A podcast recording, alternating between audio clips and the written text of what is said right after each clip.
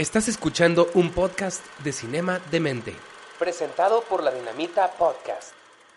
Imagínate ser un niño de 5 años y que tu habitación es para ti el mundo entero. El lugar donde naciste, comes, juegas y aprendes al lado de tu madre. Por las noches tu madre te duerme en un armario por si el viejo Nick viene. La habitación es tu hogar, pero para tu madre que fue secuestrada, es un cubículo en donde lleva 7 años encerrada. El día de hoy hablaremos de la película La habitación, Room. Bueno, es una película 100% introspectiva.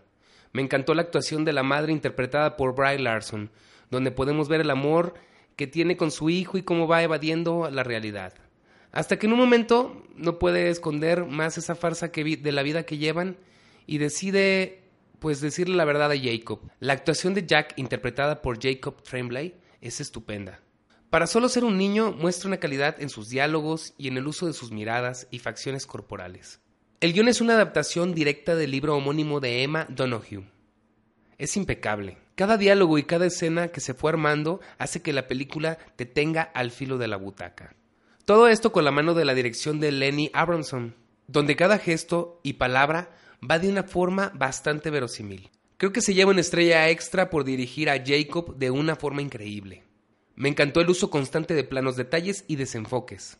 Esto aporta mucho para entrar a los personajes y a los problemas de cada uno y a sus traumas que se van generando. Definitivamente es una película que va de dentro hacia afuera. Me parece increíble que en un mundo lleno de películas de tan alto presupuesto, económicamente hablando, la habitación es lo que menos tiene y así nos logra convencer, con ese uso de pocos actores y pocas locaciones. Es un claro ejemplo de lo importante que es contar una buena historia. Lo malo de la película siento que hay cosas que quedan a la mitad que parecen ser cosas muy interesantes pero que simplemente no las concluyen. Y siento que no se vuelven relevantes por lo mismo. En momentos entendí que era una película totalmente dividida en dos partes. Y creo que la segunda no es igual de emocionante que la primera, que es lo que simplemente sucede en la habitación. Para mi gusto, desde principio a fin, me pareció excelente. Pero al final creo que para muchas personas podría ser algo lenta y tediosa. Es muy buena referencia y todos deberían de verla. Le doy cuatro estrellas. Espero que te haya gustado mi reseña. Si eres un demente del cine, no olvides seguirnos en nuestras redes sociales. Mi nombre es Juan Pablo Garay y esto fue todo por hoy en Cinema de Mente.